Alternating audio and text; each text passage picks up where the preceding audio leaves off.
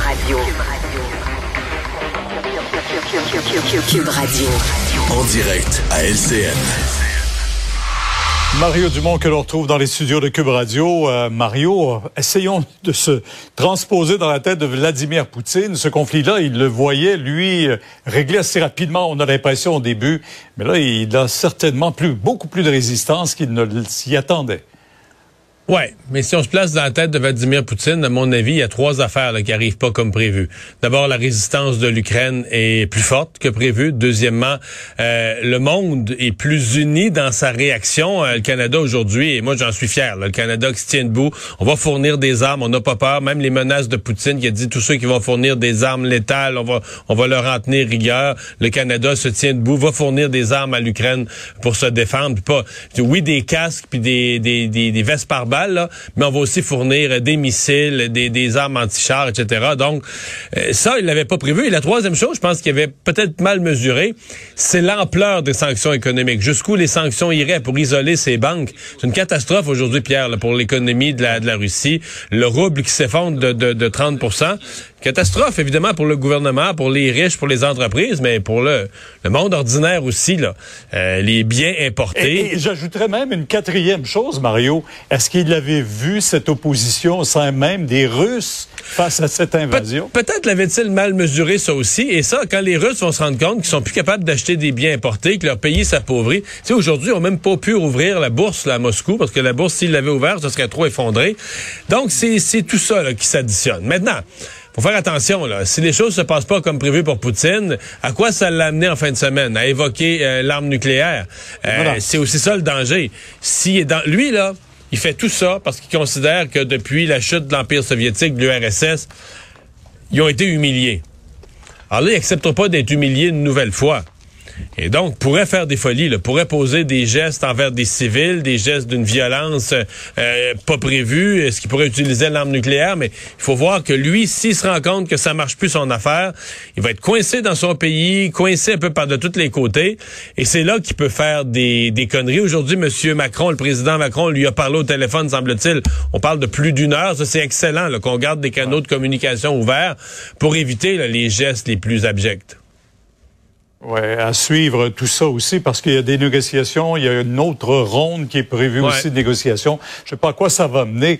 Mais pendant ce temps-là, à défaut d'envoyer des hommes, à tout le moins les pays, euh, plusieurs démocraties en tout cas, envoient des armes pour aider les Ukrainiens à résister. Oui, exactement. Et ça, le Canada a décidé d'emboîter le pas. Il y a plusieurs affaires. Là. Le Canada, c'est le pays des casques bleus, toujours pacifiste. C'est pour ça qu'on voulait pas trop envoyer des armes au début, on le fait. Aujourd'hui, la Suisse la Suisse, c'est le pays toujours neutre. C'est, on reconnaît la Suisse par sa neutralité. La Suisse qui joint le mouvement des sanctions économiques. Donc, il y a plusieurs... La Suède, la Finlande qui, participent aussi à l'effort euh, pour euh, aider l'Ukraine à s'armer. Donc, il y a plusieurs choses qui, quand on dit un front uni, là, que, que Poutine ne pouvait pas imaginer, c'est un front, un front très, très, très uni euh, des pays d'Europe, des pays occidentaux. Donc, c'est euh, c'est ça. Le Canada fait sa part. Il, va rester à faire notre part aussi au niveau des réfugiés.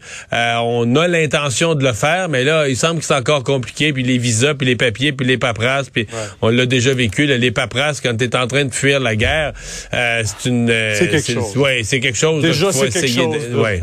les visas pour entrer au Canada. En terminant, il faut absolument parler de cette enquête mâchurée, pardon, qui s'arrête aujourd'hui. Ça libère Jean, Jean Charest certainement. Lui qui a des visées maintenant pour le Parti conservateur, ça lui enlève un gros caillou dans son soulier. je pense que c'est plus que des visées. Moi, je, moi, je considère que Jean Charest, d'ici maximum une semaine à dix jours, va avoir officialisé sa candidature. Plusieurs gestes qui vont dans ce sens-là. Rencontre le caucus mercredi. Mais oui. En fait, Pierre, on comprend que l'enquête mâchurée, ça marchait plus, ça fait une couple d'années. Euh, le nouveau directeur de l'UPAC, qui est là depuis deux ans et demi, nous l'avait laissé entendre, qui est officialisé, je devrais dire, depuis deux ans et demi. Il l'avait laissé entendre qu'il y avait des vieilles enquêtes qui devraient fermer, qui devaient fermer un jour. On savait bien que celle-là en faisait partie. Mais le timing, le moment choisi, c'est hmm. pas croyable, Pierre. reste dans tête du monde. À, trois, quatre, cinq jours, peut-être, que M. Charret aurait... S'il avait fermé il y a six mois l'enquête, mais là, euh, et là, tu te demandes, y a-tu des pressions? C'est un hasard, là. Si c'est un hasard, c'est tout un hasard. Mais aujourd'hui, je regardais, mais j'ai juste partagé ça ce matin sur mes réseaux sociaux. des centaines de personnes qui disent, ben voyons, le timing, les gens qui rient, qui font toutes les blagues. C'est, euh, bon, très bonne nouvelle, M. Charest, ça y ouvre grand le chemin devant lui, mais pour la réputation de l'UPAC, là, même si le travail a été sérieux, fait sérieusement, puis qu'il y a un comité, puis un juge avec le DPCP qui ont passé sur toute la preuve, il n'y a pas d'accusation, ça, je le comprends. Mais le timing, aïe, Il n'y a pas beaucoup de dossiers qui ont fonctionné pour l'UPAC, il faut le rappeler. Hein? Pas beaucoup. Non, plusieurs échecs récents. Là. Mario, merci. On vous écoute demain à 10h sur Au revoir. Alors, Alexandre, qu'est-ce qu'on surveille dans les prochaines heures? Évidemment, toujours des développements euh, sur le front de la, de la guerre entre euh, la Russie et l'Ukraine.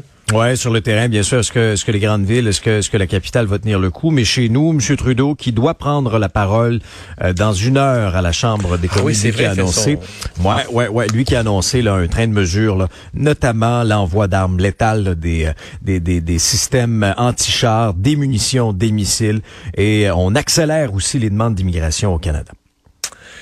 Merci Alexandre, à lundi prochain. Merci à vous d'avoir euh, été là. On se donne rendez-vous euh, pour une autre émission demain 15h30. C'est Sophie Durocher qui s'en vient.